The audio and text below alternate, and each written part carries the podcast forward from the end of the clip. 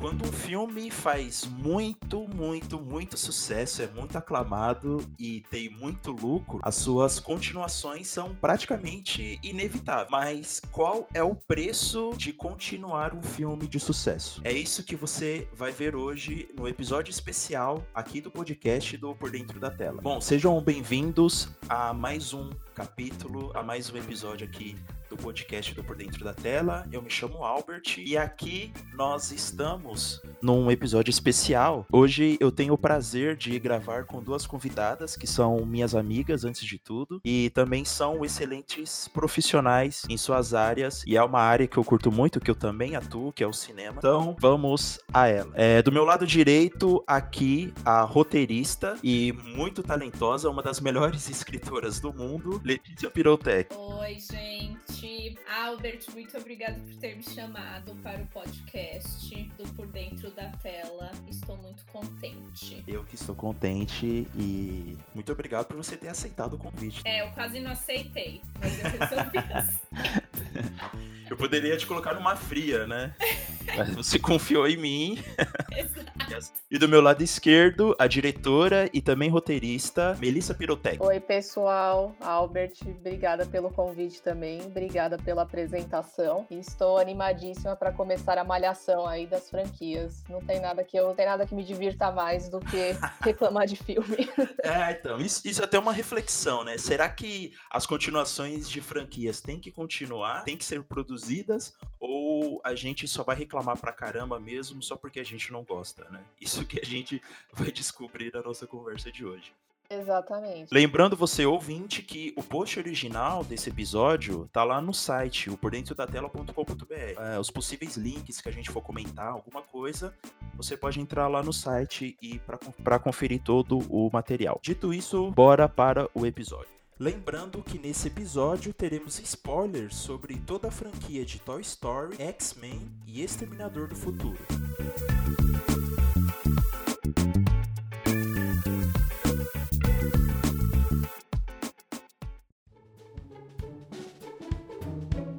Bom, então eu vou começando aqui, né? Eu já vou trazer uma franquia que me deixou, assim, muito triste com o final do filme. É, apesar de a Pixar é, e a Disney sempre saberem o que eles estão fazendo, né? Porque eles sempre colocam uh, personagens muito cativantes e que a gente acaba torcendo para eles, né? E ela fez isso em Toy Story 4, né? Então, tipo, aqueles ursinhos são muito engraçados, né? Aqueles que ficam grudados, eles são demais, assim, tipo, todos os personagens que aparecem no filme são legais. Mas, para mim, Toy Story acaba no 3, né? Tipo, tem o, o ciclo completo de todos os personagens, então eles alcançam o nível de maturidade de deixar o Andy, de ir pra uma próxima próxima criança. E aí eles têm a brilhante ideia de fazer um filme 4 e detonar com tudo que eles construíram. Eles destruíram em um, em um filme. Exatamente. É, me parece que a Mel gostou, né, Mel? Você gostou de Toy Story 4? Eu amei, achei incrível.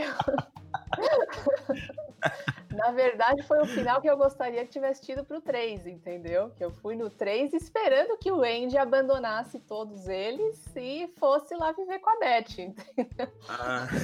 o Andy não, o Woody. O Woody, é, perdão. Mas não, eu também não gostei, como você falou, tipo, todos os personagens novos são muito engraçados. O filme todo foi muito engraçado, é Sim. é divertido de assistir o Garfinho e tal. Foi tudo bem feito, é tudo muito divertido. Mas, assim, invalidou o final do 3, né? Que eu achei que o 3 encerrou com chave de ouro. É duro assistir o 3, não é fácil, né? A gente se despedir. Mas eu achei que encerrou com chave de ouro. E, assim, invalidou também a mensagem que o 3 passa né? Qual que é o cerne de Toy Story? O cerne de Toy Story é essa missão aí dos brinquedos, né? De, de entreter crianças e cuidar de crianças. E é a amizade entre o Woody e o Buzz. Então, assim, validou totalmente essa mensagem deles é, quererem estar com crianças, principalmente do Woody, porque o que define o Woody é esse amor que ele sente pelas crianças. E meio que também estragou um pouco a amizade entre o Woody e o Buzz, porque eles quase não têm cenas juntos nesse filme. E as poucas poucas cenas que eles têm juntos, eh, não, não parece que eles são amigos. Parece que aquela conexão não tem mais. Eu achei muito estranho isso também. É, porque é uma contradição contra o próprio Woody, né? Porque ele fez de tudo para ficar com os brinquedos, que são os amigos dele, no 2. Se, se era para ter esse final, podia ter acabado no 2, né? Ele podia ter ido pra, com a turma dele pro Japão e já era. Tipo, Exato. Tipo, acabaria ali. Não, mas eles fizeram de tudo para ele continuar na turma e para mostrar esse final que o Woody acabou se contradizendo em anos de existência. Exatamente. Traga também porque você quer que eles fiquem juntos, né? A amizade de todos eles ali sempre foi muito forte, né? A conexão entre todos os brinquedos sempre foi muito forte. E você quer que a, você quer que a turma fique junta, né? Então eu achei, eu achei que foi muito nada a ver. Eles podiam, achava que podia, sei lá, ter continuado aí a história para uma nova geração, né? Agora eles com a Bonnie e tal. Isso, com novos brinquedos, né? Com novos brinquedos, exatamente. O que me preocupa é agora, assim, tipo, vai ser todos assim? Porque provavelmente eles vão fazer mais, né? Ah, não.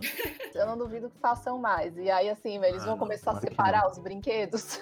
Nossa, velho. Nossa, não, tomara que não. Oleca, você concorda com os nossos pontos positivos que a gente levantou aqui ou você enxerga mais alguma coisa de bom no filme 4? Então, eu amei o filme, tipo, no geral. Tipo, eu tenho até um garfinho, como vocês sabem, né? Ah, é verdade. O garfinho, eu amei esse personagem. Achei ele muito engraçado. Amei aquela boneca. Ah, sim, ela é bem legal. A sim. relação dela com o garfinho eu acho assim sensacional. Eu chorei de rir deles dois juntos conversando. Mas eu concordo com tudo. Tipo, me incomodou muito o Buzz quase não aparecer no filme. Eu acho que o Woody nunca deixaria, tipo, os brinquedos. O que eu acho que aconteceria é a Beth entrar pro grupo. Mas não o Woody, tipo, largar todo mundo, entendeu? Tipo, ai, tá bom, gente, é isso. Então, tchau, vou viver minha vida agora. Sim. Tipo, eu achei isso ridículo, sabe? Eu odiei esse final. Eu gostei do filme inteiro Sim. até esse final, sabe? Eu fiquei Sim. muito chateada, mega desnecessário. E foi o que vocês falaram. Diminui tudo que o terceiro filme falou, toda a mensagem do terceiro filme não serviu para nada, então.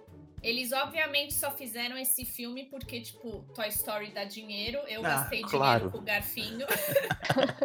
claro. tipo, não serviu para nada, sabe? Inclusive, essa lógica do dinheiro, ela tá presente em todas as franquias que a gente Exato. vai falar aqui nesse episódio. É, em tudo, em tudo. Então, essa lógica do dinheiro da continuação, de necessariamente continuar um filme, vai estar tá presente em todas essas franquias. Eu acho que são raras as exceções que eles fazem alguma coisa planejada planejada, sabe? Tipo, Sim. a gente vai continuar com isso aqui, mas a gente vai ter sete filmes de forma planejada, de uma história e tal. Ou então, de uma forma que sempre novos filmes vão contribuir para aquele universo. A gente tem um exemplo bom que é a Marvel e um exemplo bom que é Star Wars. Mas isso é só o próximo episódio. Essa lógica de dinheiro, de. Não, a gente tem que continuar a história porque dá grana isso, infelizmente, é muito real, assim, Hollywood, infelizmente. Foi, assim, uma, uma traição da, da, da Pixar com a gente, né? Porque, tipo, entre o, o segundo e o terceiro filme se passaram vários anos, exatamente porque eles, eles sempre diziam que eles não iriam fazer mais um filme, a não ser que eles tivessem uma história, uma história sólida. Pra contar. Exatamente. Isso, uma história que, tipo, não, a gente realmente tem uma história, faz sentido continuar, a gente tem uma história, uma narrativa legal. Tanto que, sim. meu, demorou vários anos entre o segundo e o terceiro. Aí eles vão e me, me lançam esse quarto aí, que, meu, foi obviamente só, sabe, pra explorar o público e conseguiram, né? Porque a gente foi em peso assistindo. Tem um, um comentário sobre isso. É traição da, da Pixar, entre aspas, né? Porque quem tá ferrando com tudo é a Disney, né? Ah, sim, isso é verdade. a Pixar não era da Disney. Até um certo ponto, era a, todas as decisões eram da Pixar, né? A partir do momento que a Disney comprou a Pixar, quem toma as decisões são eles, né? E a gente sabe como a Disney é com franquia, né? Uhum. Então, eu continuo defendendo a Pixar. Eu acho que não foi culpa deles, foi culpa da Disney. Eles são vítimas tanto quanto Eles nós. são vítimas tanto quanto nós, exatamente. É, esse filme é a Pixar falando pra gente, gente, eu tive que fazer isso. Foi o melhor que eu pude fazer deles com uma arma na minha cabeça, apontando para mim. Esse foi o melhor que eu posso fazer. Me desculpe, mas é isso, né? E você acha que aquele final, quem, quem deu? Quem falou? A Disney virou pra Pixar e falou: põe aí, vai pôr sim. É, porque aí dá pra fazer spin-off só do Woody, né? Tem Toy Story e tem spin Então são duas franquias aí que pode ter. Né? Aqueles episódios especiais de Natal que vai aparecer no Disney Plus, sabe? O Natal Exato. do Woody, sabe? Tipo assim. Oh. Né? Exatamente. ah, nossa, mas é uma relação de amor e ódio pela, por, por Story, realmente. É uma coisa é, muito decepcionante, foi muito decepcionante. Como a gente, bom, tá aqui, querido ouvinte, é só ladeira abaixo.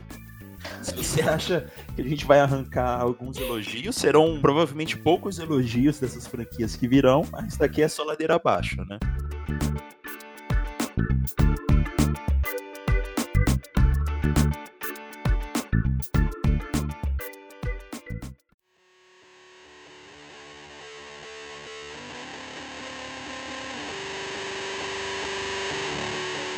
Qual que é a franquia que você traz aqui pra mesa pra gente detonar também? Bom, vamos começar por X-Men. X-Men, pra quem não sabe, eles são os meus heróis favoritos do mundo Marvel. Eu amo muito X-Men, muito, tipo, muito mais que Vingadores, muito mais. Muito, muito, muito mais. Infinitamente mais. Infinitamente mais. Eu gosto muito de X-Men. Então, o que acontece? Tivemos o X-Men, o primeiro X-Men, certo? Que na época foi tipo, meu Deus, foi tipo muito diferente. Acho que foi veio antes de Homem-Aranha, né? Então, tipo, todo mundo meio vê o Homem-Aranha do Sam Raimi como, tipo, se fosse o primeiro filme de super-herói que, tipo, causou esse impacto. Mas para mim... Antes, veio antes mesmo. Sim, mas para mim foi o primeiro X-Men, tá bom? Eles que começaram isso tudo. Foram os pioneiros. Exato. Aí tivemos X-Men 2, que também eu amo X-Men 2, amo mais que o 1 até. E aí tivemos o terceiro X-Men, né? Que como todos sabemos, arruinou com toda a história. Começou a dar ruim aí. Exato. Começou a dar ruim. Foi o início do fim. O início do fim. o início do fim. Aí tivemos os filmes do Wolverine, né? Que também não foram bons. Isso a gente não comenta. A gente não comenta, porque acho que nem vale a pena. Nem vale a pena entrar nessa. E aí tivemos o quê? Primeira classe, X-Men Primeira Classe, que eu amo. Adorei, gostei muito, tipo, eles começaram a consertar tudo. É, foi um reboot. Exatamente. E eu amei. Eu e a Mê amamos, nós assistimos no cinema acho que umas quatro vezes, né, Mê? Uhum. Sim, foi muito legal foi, foi, a gente sentiu, tipo, ah, voltou, né? Estamos voltou. de volta. Sim, tipo, sim. era o Charles e o Eric novos. Ai, muito bom, muito bom. Aí teve qual? Dias de um Futuro Esquecido, que foi espetacular. Filmão, filmão de ação, de espionagem. Exato. Pra mim é o melhor filme de X-Men que tem, é esse. Não, mentira, não é. Não é. Melhor é Logan, mas eu não acho que Logan é tipo filme de X-Men, mas enfim. Logan é outra pegada, né? E aí veio qual? Fênix Negra. Apocalipse. Foi... Apoca... Nossa, eu até esqueci. É. De tão ruim que foi. É eu tão incrível. Foi tão ruim que eu nem lembrei. Nossa senhora. Aí já começou a destruir tudo, né? No Apocalipse já começou. Gente, vocês lembram que no Dia de um Futuro Esquecido, a cena final era o Apocalipse? Era uma mulher, né? Isso! Sensacional, sensacional. Eu tava achando espetacular. Isso, eu falei, meu Deus do céu, vai ser muito bom. Vai ser muito bom. Aí passava o ano, passava outro ano, não falavam nada. Aí apareceu aquele trailer maravilhoso do Apocalipse, que o trailer do Apocalipse foi muito bom. Dos quatro cavaleiros do Apocalipse, né? Isso, foi. Eu falei, vai ser espetacular. Não, e só pelo nome, né? Apocalipse, né? Nossa, vai ser com tudo e tal. Vai arregaçar, né? A gente tava com a expectativa alta de Futuro Esquecido, né? Exatamente. Tipo, depois dos dias de um Futuro Esquecido, não tinha como ser ruim, entendeu? vai, ser, vai ser tão incrível quanto. Não foi, gente não foi, como todos sabemos, não foi. E aí, Fênix Negra, que foi o último, que foi assim. Eu nem lembro direito do filme de tão ruim que foi, sabe? Tipo, meu cérebro não quis, não quis viver com essas memórias. Não quis registrar. É, o Fênix Negra é engraçado porque eles tentaram é, repetir a fórmula que eles fizeram no X-Men 3. E aí, quando eu tava assistindo, eu falava: por que vocês estão fazendo isso se deu errado? Tipo, eles consertaram essa, essa timeline no dia de um futuro esquecido. E aí eles foram lá e fizeram a mesma coisa. De novo. De novo! De novo! Pra não falar mal do filme inteiro, eu gostei muito da cena do Eric e da Jean no retiro lá, no retiro zen do Eric lá, dele segurando o helicóptero. Tipo, mesmo assim, ele continua sendo mais forte que ela, sabe? Eu gostei muito disso. É, no campo dele, né? No campo é, dele, no campo ele é dele, é mais exato, forte. Exato. É. Tipo, porque a Jean é o, é o o mutante mais poderoso que tem, né? E foi muito legal ver, tipo, o Eric ganhando dela nesse aspecto. Mas eles nem fizeram uma cena do Quicksilver, nem isso teve. É, é porque o, o Quicksilver, no fim, acabou virando um elefante branco para eles, né? Muito poderoso, exatamente. Tanto que, mesmo no Dias de um Futuro Esquecido, que é quando a gente vê ele pela primeira vez, tem a cena e eles já logo se. Eles já logo dão um jeito de se livrar dele, porque, meu ele literalmente pode consertar tudo. E, e para quem confundiu, gente, Kicksilver não é a marca de roupa de surf, é o Mercúrio. que tem uma marca Kicksilver. É verdade. Isso, é o Mercúrio, gente, para quem usa os nomes em português. Então, mas em X-Men Apocalipse, é, o problema ali começou ali porque justamente o Apocalipse é um acontecimento mundial, assim, né? Exato. Para colocar um ponto final assim na franquia, pelo próprio nome que diz Apocalipse, mas também é no sentido de destruir tudo o que os X-Men é, construíram até agora para eles é, conseguirem reconstruir uma nova sociedade. Então, quando o filme do Apocalipse vem e ele covardemente não causa muitas mudanças e ainda tem aquele final da Jean é, derrotando ele e o olho dela meio que brilha como fogo, assim, e a gente fala, nossa, olha, já tá nascendo a, a Fênix Negra nela. é agora, vai chegar. É, então, tipo, e, e, a gente pensava que ia ser igual o 3, né? Que é um poder que já tava dentro dela tal, não sei o quê. E não, né? Tipo, aquele, aquele olho dela brilhando no final não é nada, porque o poder é um poder cósmico, né? E aí eles começaram a perder a mão. E o que eu costumo dizer, eles começaram a ser covardes, entendeu? Eles não são covardes na hora de fazer uma continuação, tipo, que não vai se conectar com os filmes passados, mas eles são covardes de não serem na hora de matar os personagens. Ali você podia matar todo mundo, entendeu? Eles perderam a oportunidade de matar a maioria dos mutantes para quando eles continuarem, trazerem novos personagens, sabe? Um novo respiro pra franquia. É, eles sempre. O que eu percebo é que eles sempre subestimam a inteligência do público.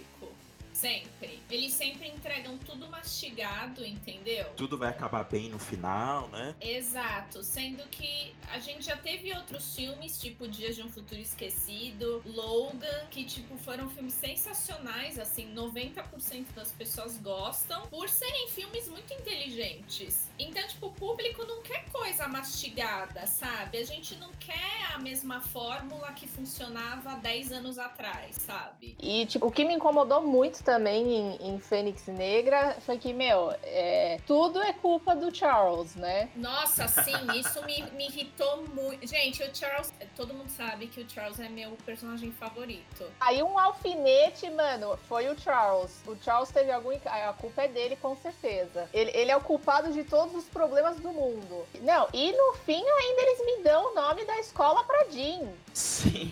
Pelo amor, como assim? É. Oi? Nossa, nem me fala. Eu nem vou falar. Gente, vamos mudar de franquia. Eu não quero mais falar. Chega. É aquele final covarde. Daquele final covarde, quando tudo acaba, a câmera vai pro alto e a gente vê um sinal da Fênix no céu. Oh, ela não morreu! Ah, nossa, que demais, né? Não, quando eu li aquele The Jean Grey School for falei, não. O quê? Não, não, não. You não, não, não, não, não, não, In my house! Pra encerrar, pra encerrar sobre essa franquia, eu só tenho, tenho um ódio que eu mais odeio nessa, nesse filme. A cena que ela tá na chuva lá, toda ferrada, no, no beco, e ela tá toda maquiada ainda. Nada me irrita mais que isso. Nada. Direção de arte, né? Não tem um pingo de sangue na blusa, aí ela vai lá falar com o Magneto, a blusa tá toda ensanguentada. É, isso. Exatamente. É. Mas o que eu achei que mais estragou essa, esses filmes novos foi essa necessidade de focar na mística. Pra Jennifer Lawrence, eles tinham que, tipo, pôr ela, sabe? Sim, exato. Ela ficou famosa, então pronto. Agora todos os filmes têm que girar em torno da mística, porque a Jennifer Lawrence não pode ser coadjuvante. Tipo, isso, isso limitou muito e assim. Primeiro que a Jennifer Lawrence é uma mística péssima, né? Então já começa por aí. Essa mística é uma boa mística. Mas a atriz, não, né? Tipo... Não, é, exato. E, tipo, eu gosto da Jennifer Lawrence. Eu, eu acho ela uma ótima atriz, mas eu acho ela muito ruim como mística. E, meu, nada a ver. Tipo, a mística sempre foi coadjuvante, não tem nada a ver todas as histórias terem que girar em torno dela de alguma forma, sabe? Então, tipo, isso também limitou muito tudo. Não, gente, o mais engraçado foi eles tentando eh, serem feministas assim, com aquela fala que ela vira e fala: É, X-Men devia chamar X-Woman. É na cara, né? Tem hashtag feminismo. É muito ruim. Tipo, exato, tipo, vamos colocar só essa frase pra já, entendeu? Nossa cota foi, a, foi aqui. Exato.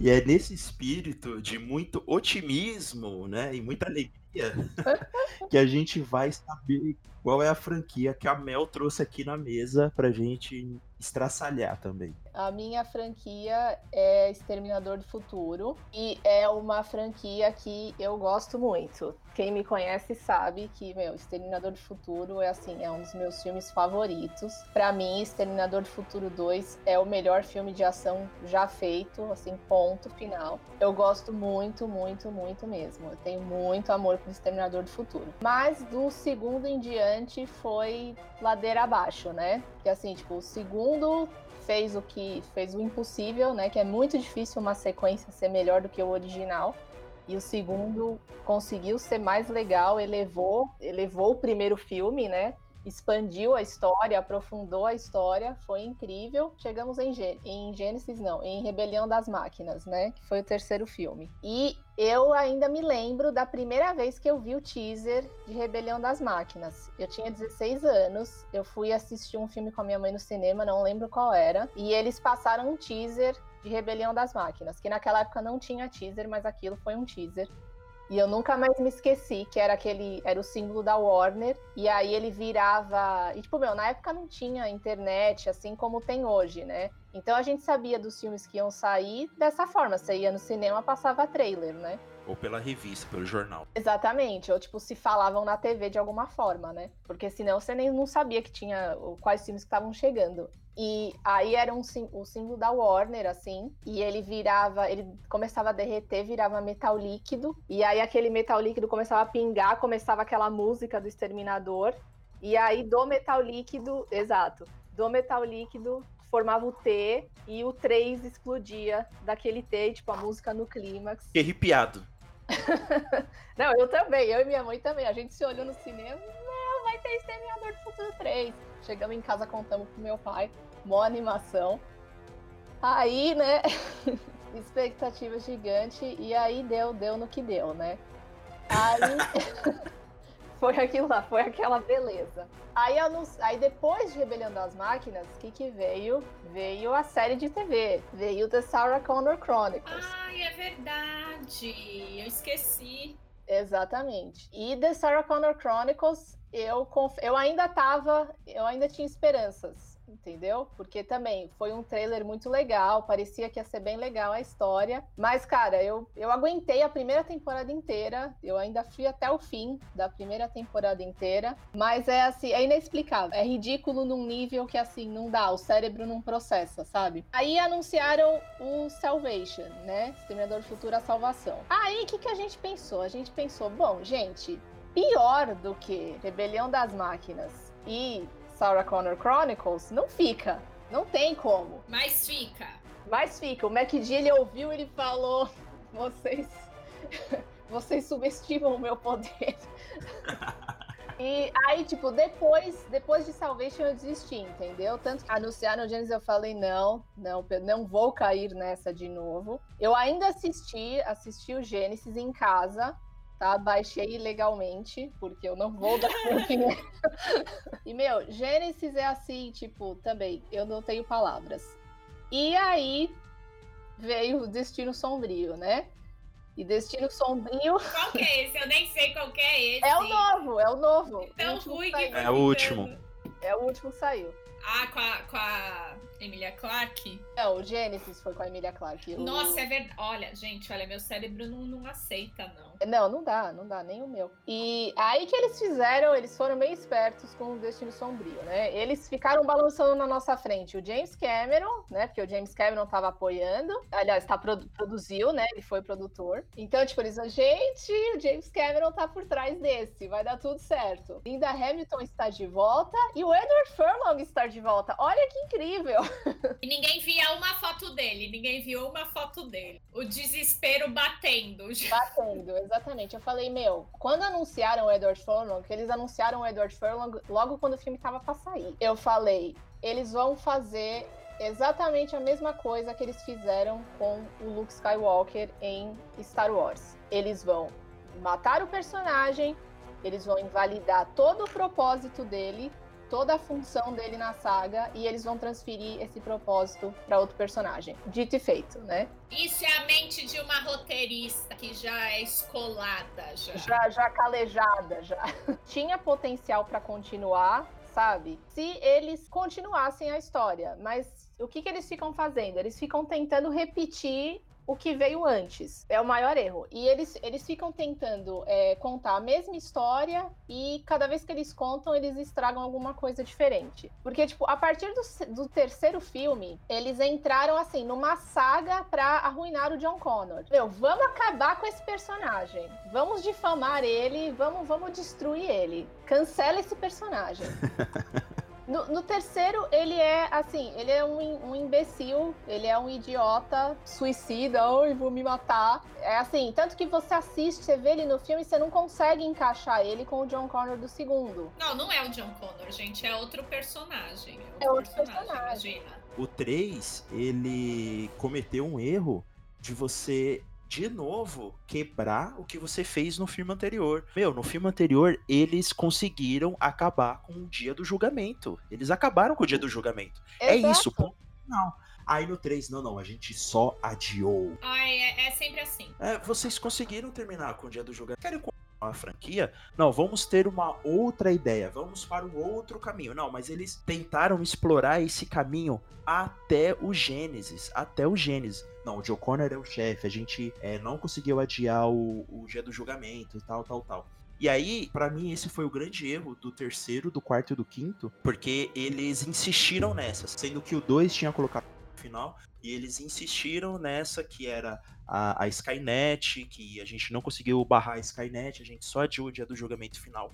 O 5 é muito ruim é muito ruim. Nossa, ele não serve como filme de ação. É, os plot twist deles são extremamente ruins e fracos, sabe? Os atores, é, é incrível como a Emilia Clarke, ela se colocou nessa fria, sabe? Porque ela é uma atriz muito talentosa e ela se colocou numa fria e não faz sentido o filme, não faz sentido. É uma tentativa de reboot também, o Gênesis, né? Mas não deu certo, claro. E o que me incomoda, assim, muito, tipo, só voltando ao John Connor rapidinho, uhum. é que, meu, como eu falei, no terceiro ele é um, um, babaca. Em Sarah Connor Chronicles, meu Deus do céu, ele é um adolescente, assim, emo, mimado, reclamão. Ele tem até aquele cabelinho, aquela franjinha, assim, na cara, tem até o cabelinho do emo. Em Salvation, o que, que eles fazem? Eles decidem que eles vão mostrar a guerra que todo mundo sempre quis ver, né? A gente sempre quis ver a guerra, a gente sempre quis ver o John Connor ali como líder da, da resistência, liderando as pessoas contra as máquinas. Vamos mostrar. Mas vamos colocar o foco da história em outro personagem. Afinal, eu não quero ver o John Connor, eu quero ver esse outro cara aqui que a gente vai trazer essa pessoa nova. Ah, eles trouxeram outro personagem pra série? Eu não conheço nada. Eles trouxeram o, o Sam Worthington. Ai, é verdade, eu esqueci!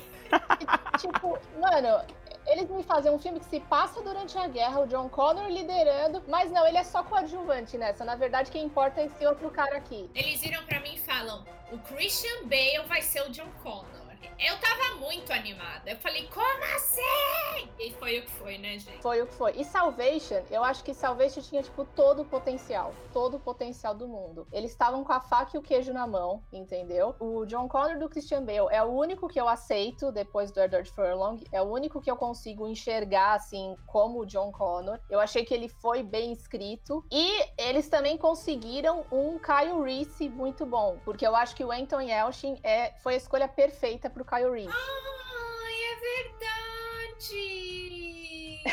Isso no Chronicles. Não, no Salvation. Nossa, então o Melchin foi perfeito como Kyle Reese, é verdade. Ele foi a escolha perfeita pro Kyle Reese. Porque eu acho que o Kyle Reese, eu acho ele um personagem muito complexo. Porque ele não é aí o herói de ação típico, entendeu? Aquele herói de ação machão. Ele é Uhum. extremamente habilidoso, tal, assim, não há dúvidas do que ele é capaz de fazer. Mas ele não é esse herói de ação machão. E o personagem tem uma, uma inocência e uma doçura que eu acho que é muito difícil do ator entender e do ator conseguir transmitir. E o Anthony Yelchin tinha tudo isso. Então, assim, eles tinham um John Connor ótimo, eles tinham um Kyle Reese ótimo, colocaram a história numa época ótima, que era uma época que todo mundo queria ver, todo mundo quer ver a pedaço da guerra, e eles fizeram merda. Eles conseguiram fazer merda com esse daí também. Aí em Gênesis, como se eles já não tivessem acabado com o John Connor o suficiente, eles decidem transformar ele num exterminador e fazer dele o criador da Skynet. Nossa, eu nem lembro disso. Isso foi foi muito ruim, né? Porque e entregam isso no trailer. Tem um No trailer, trailer. que você assiste,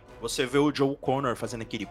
Sabe, aquele efeito de máquina no trailer. Aí você fala, nossa, olha que legal, o Joe Connor vai ser o vilão desse filme. É muito ruim, né? É cuspir na cara do personagem. Exatamente, na cara do personagem e na cara dos fãs. Aí, Destino Sombrio, eles falam, galera, vamos matar o John Connor, ainda criança, na frente da Sarah, e vamos invalidar todo o propósito dele, transferir para outro personagem, agora não é mais ele. Na praia, na praia. Na praia, exatamente. Eles estão lá de boa, tá tudo bem, conseguiram acabar com o dia do, do julgamento final. Vamos matar ele na frente da Sarah e agora é outra pessoa que vai ser o líder aí da resistência, que vai ser o, o salvador. Essa cena me deixou tão na merda de- desse do comecinho do Destino Sombrio, me deixou tão na merda. É, eu realmente eu parei o filme e eu fiquei uns minutos processando assim, sabe? Porque é muito triste, a cena toda é muito triste. Porra, cara, a máquina foi lá, matou o moleque, o moleque tava tomando sorvete, tio.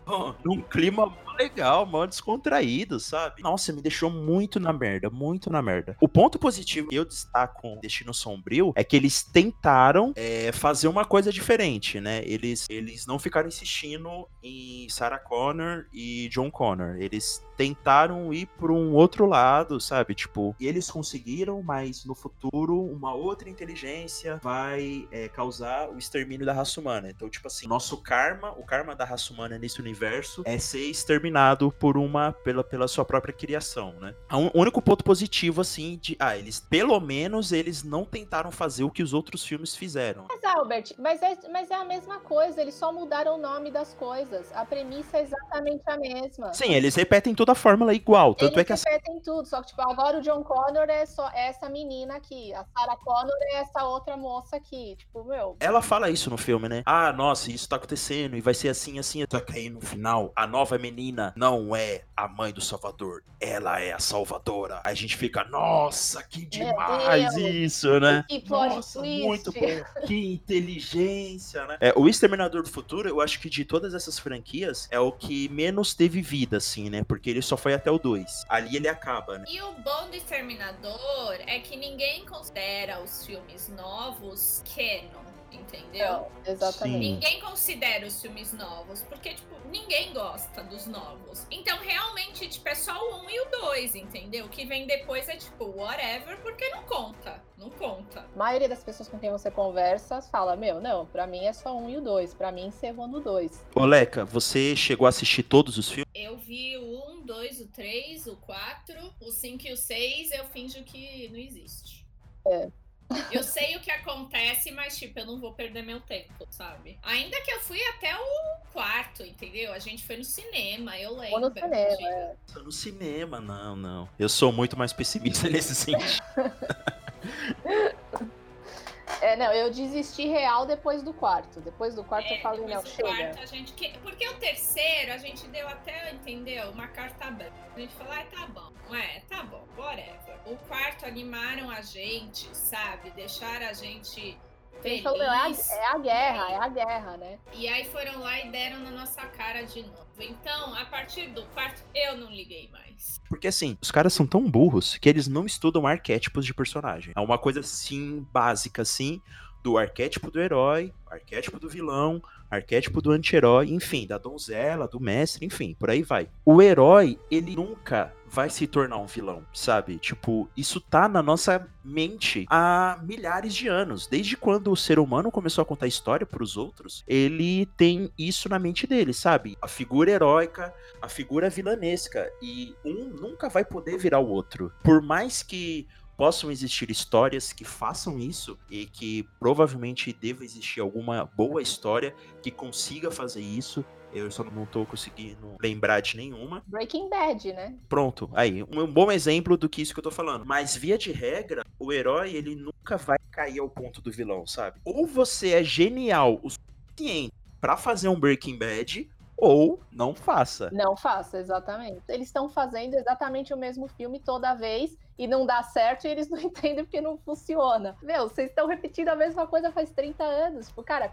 ah, beleza, vai, vai ter sequência? Então faça uma sequência, continue a história realmente, né? É, então, ou faça um spin-off, sabe? Faz, sei lá, fa, exato, faz outra coisa, entendeu? Porque, meu, tipo, eu acho que Exterminador é, tem tanto pano pra manga, sabe? Principalmente se, se realmente continua a história. Tipo, meu, mostra o John Connor liderando na guerra e tal, sabe? Tem todo o lance dele com o Kyle Reese, né? Que meu, a gente sabe que foi ele quem salvou o Kyle Reese, né? Foi ele quem, ele quem treinou o Kyle Reese, ele que ensinou o Kyle Reese a sobreviver. Tanto que o Kyle, quando fala dele pra Sarah, ele fala dele com reverência, com idolatria, né? Exato. Ele fala, meu, eu, eu, eu, eu, morreria pelo John Connor. Foi ele que salvou a gente, ele ensinou a gente como lutar contra eles. Então, cara, meu, imagina você mostrar tudo isso acontecendo, né? O John sabendo que vai ter que mandar ele de volta pro passado e que ele vai morrer. Tem muito pano pra manga. Tipo, tem muito pano pra manga. Tem muita história que dava para contar se caísse nas mãos de alguém que soubesse o que tá fazendo, né? Mas eles ficam querendo repetir a mesma fórmula, assim,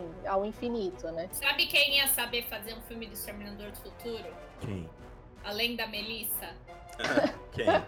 O Denis Villeneuve. Ah, verdade. Putz, é verdade. É verdade. É verdade. Ele ia trazer uma outra perspectiva. Mas vai ficar aí, vai ficar aí na cabeça, porque nunca vai acontecer. Não, porque ninguém aguenta mais, né? Ninguém aguenta mais. Meu, se eles falam que vai ter outro exterminador, gente, não, não dá. É uma pena que isso, infelizmente, aconteça e a gente não tem poder de mudança, né?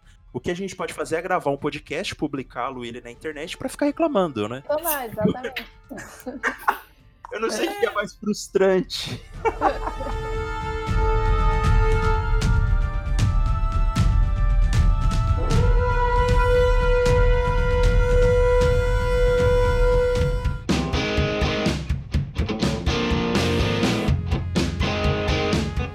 para você que ainda quer ouvir a gente reclamar pra caramba sobre as franquias do cinema, eu recomendo você assinar aqui o nosso podcast, independente da plataforma onde você está vindo, porque daqui a, daqui a 15 dias vai sair a segunda parte do nosso programa. Lembrando que você pode acessar o nosso site. No segundo episódio aqui do podcast, eu falei sobre o arquétipo do anti-herói. Se você quer se aprofundar mais nesse assunto, é, ouça o nosso programa anterior. Bom, fechando o programa aqui, quero deixar o espaço para vocês fazerem o que vocês estão trabalhando, o que vocês estão fazendo. Vocês têm um podcast também, onde o ouvinte pode achar o podcast de vocês, se ele se interessar. Nós temos o Chapirou Técnico, que está no Spotify. O Albert, como acho que vocês sabem, ouvintes do Por Dentro da Tela sabem, nós temos um Best in Productions, que fazem curtas. Nós dirigimos, escrevemos, produzimos os nossos próprios filmes. E acabou de sair no YouTube o Day, da Best in Productions. É o nosso primeiro filme. E o Albert foi o diretor de arte maravilhoso. Responsável por várias mirabolâncias que a gente pediu. E o Chapirou Técnico, para quem gosta de ouvir reação de franquia, eu, a Melissa e o Guilherme do Fliperama Podcast É fizemos verdade. Um, um episódio reclamando de Harry Potter. Duas horas da gente horas. de Harry Potter. Uma catarse. Então, pra quem gosta, tá aí. É isso que a gente faz. Lembrando que a gente é fã de Harry Potter, tá? É, nós amamos Harry Potter. Os links todos disso, galera, post do site, tá? Inclusive o filme. É, se você quer assistir, apoiar o Cinema Independente aqui nacional, é bem importante você ir lá assistir o nosso filme, né? Colocar um comentário, um feedback, o que você achou do filme. É, se, se pode ter uma continuação, né? Você quer uma franquia do Day? Avisa pra gente. Uma franquia que provavelmente provavelmente vai ser arruinada eventualmente. e você pode seguir a gente no arroba canal por dentro da tela no Facebook e no Instagram. Muito obrigado por você ter a paciência de nos ter ouvido até aqui e até o próximo episódio.